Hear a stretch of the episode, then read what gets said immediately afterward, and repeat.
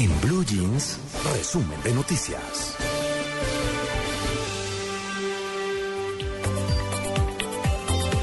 Seis y seis minutos de la mañana, la justicia declaró culpable a la mujer que habría arrojado desde un piso 18 a una niña de seis años a mediados del año pasado en Medellín. La historia la tiene Mónica Escorcia.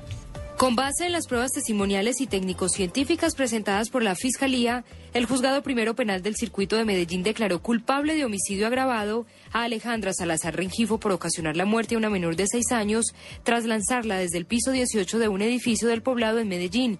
Según el fallador, fue un acto consciente y premeditado.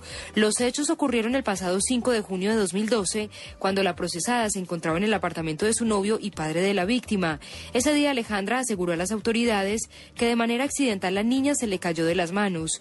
En conversaciones con Blue Radio, el abogado defensor Héctor Mario Pinzón aclaró que en los próximos días interpondrá una orden de apelación, pues de ser sentenciada Salazar Rengifo, podría ser condenada a por lo menos 33 años de prisión. La sentencia de la lectura del fallo será el próximo 18 de junio. Desde Medellín, Mónica Escorcia, Blue Radio y las autoridades anunciaron los primeros traslados de usuarios de las intervenidas EPS Sol Salud y Humana Vivir. La información la tiene Julián Calderón.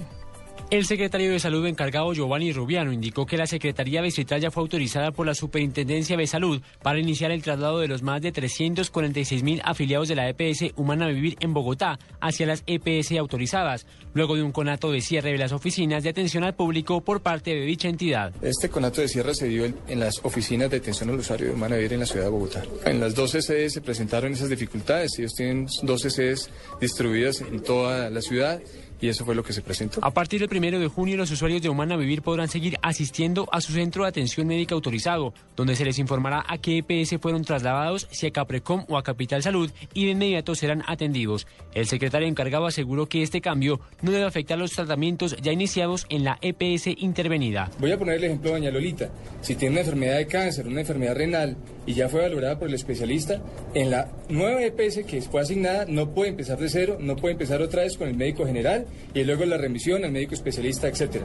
Eso sería truncar todo un tratamiento que ha venido desarrollando. Horas antes de revelarse esta decisión, el ministro de Salud Alejandro Gaviria advirtió que los procesos de traslado de pacientes se podrían demorar varias semanas, por lo que pidió paciencia a los usuarios de las intervenidas EPS Sol Salud y Humana Vivir. Vamos a garantizar que los servicios estén abiertos mientras los afiliados no se trasladen a las otras EPS. Lo mismo puede decirse exactamente con Humana Vivir, que dijéramos el caso más cercano a nosotros aquí en Bogotá donde también hay quejas, donde también hay preocupación. El vicepresidente Angelino Garzón también se pronunció e hizo un llamado a los laboratorios farmacéuticos para que reduzcan los precios de los medicamentos, algo que en el marco de la reforma a la salud será una obligación de los principales fabricantes de fármacos. Que las multinacionales de los medicamentos no se sigan enriqueciendo a costa de las necesidades de la población. Estos anuncios se constituyen entonces en un mensaje de tranquilidad para los cientos de miles de afiliados a las EPS intervenidas, pues en ningún momento van a quedar sin servicio de salud.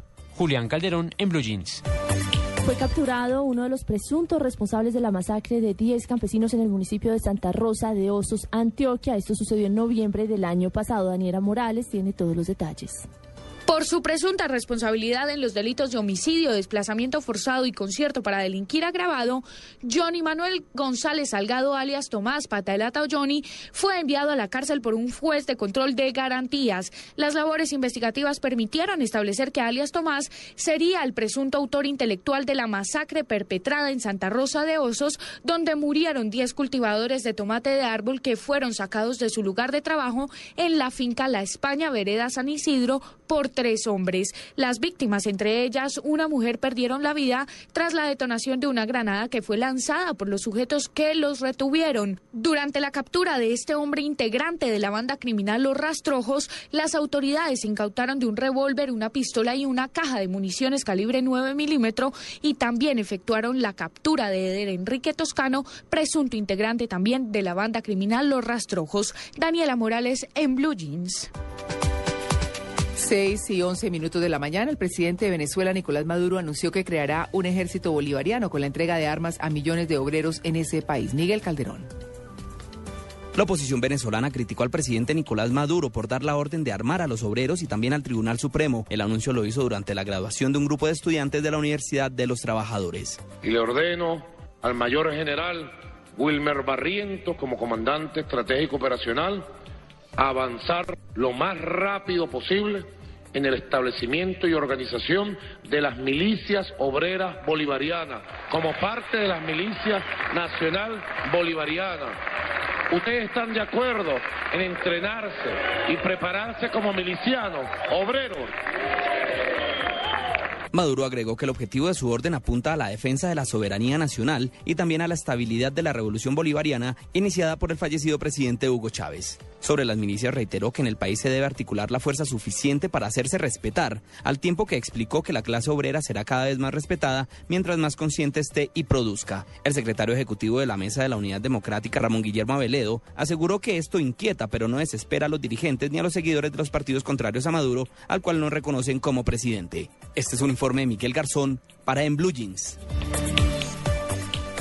Y este fin de semana concluye el noveno ciclo de conversaciones entre el gobierno y las FARC en La Habana. Eduardo Hernández.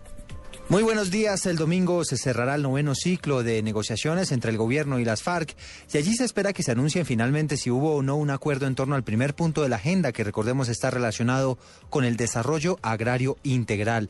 El ministro del Interior, Fernando Carrillo, aseguró que las conversaciones avanzan bajo un plan preestablecido y que por ninguna razón los diálogos servirán para proponer cambios sustanciales del Estado. Esto no es, además, como muchos lo han querido presentar, el, el árbol de Navidad o la lista de regalos de la guerrilla del gobierno colombiano. Aquí se les ha dicho con muchísima claridad, si ellos quieren transformar el sistema político, que salgan a las urnas y que ganen las elecciones. Lo que se está pactando aquí es la terminación del conflicto por el momento y las condiciones para la terminación del conflicto. Estas negociaciones de paz en La Habana avanzan en uno de los momentos más hostiles de la guerra que se libra en el país. En los últimos dos días murieron al menos 16 uniformados a manos de guerrilleros, tanto de las FARC como del ELN. Además, el proceso se da en medio de una dura polémica desatada por las más importantes instituciones del país en torno a la manera como se aplicarán los beneficios jurídicos luego de una eventual firma de un acuerdo en La Habana, Cuba. Eduardo Hernández, Blue Radio.